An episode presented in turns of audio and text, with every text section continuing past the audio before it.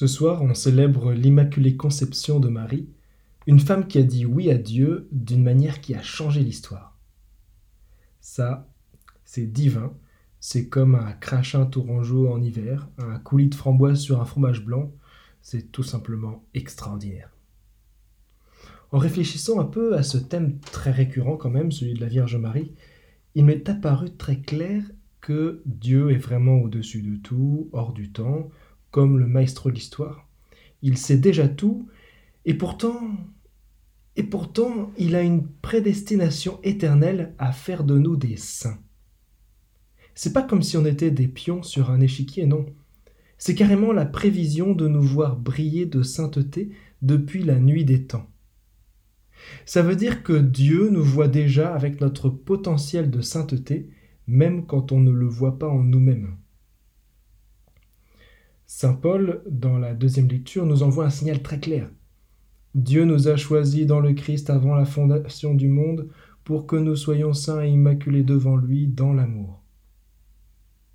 On est prédestinés, chers amis, prédestinés à être dans l'équipe des gagnants, prédestinés à être des saints, pas juste quand on sera fatigué par l'ascèse à notre dernier souffle, mais maintenant, tout de suite, et pour l'éternité.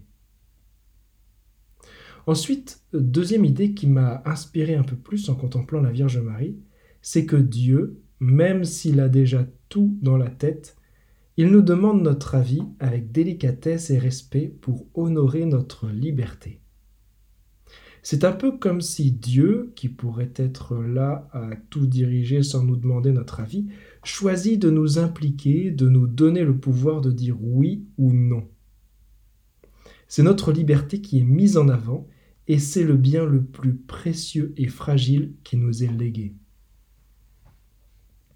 Regardez la Vierge Marie dans l'évangile qu'on vient d'entendre. L'ange Gabriel lui annonce un plan hors du commun, et il ne lui impose rien. Il lui demande simplement si elle est partante. Et Marie, avec une simplicité qui ferait pâlir n'importe quelle célébrité, lui répond Je suis la servante du Seigneur, que tout m'advienne selon ta parole. Elle aurait pu dire non, mais elle a choisi de dire oui avec tout son être. C'est ça la liberté à l'image de la Vierge Marie. Et saint Paul, apôtre à la plume aussi acérée qu'une épée, s'exclame En lui nous avons été choisis d'avance selon le projet de celui qui réalise tout ce qu'il a décidé. Tout était prévu, mais notre liberté a toujours son mot à dire. Ce n'est pas un destin tout tracé, c'est une symbiose entre la providence de Dieu et notre libre arbitre. Alors, chers amis, aujourd'hui, en célébrant une fois de plus la Vierge Marie, célébrons notre prédestination éternelle à la sainteté, célébrons la délicatesse de Dieu envers notre liberté.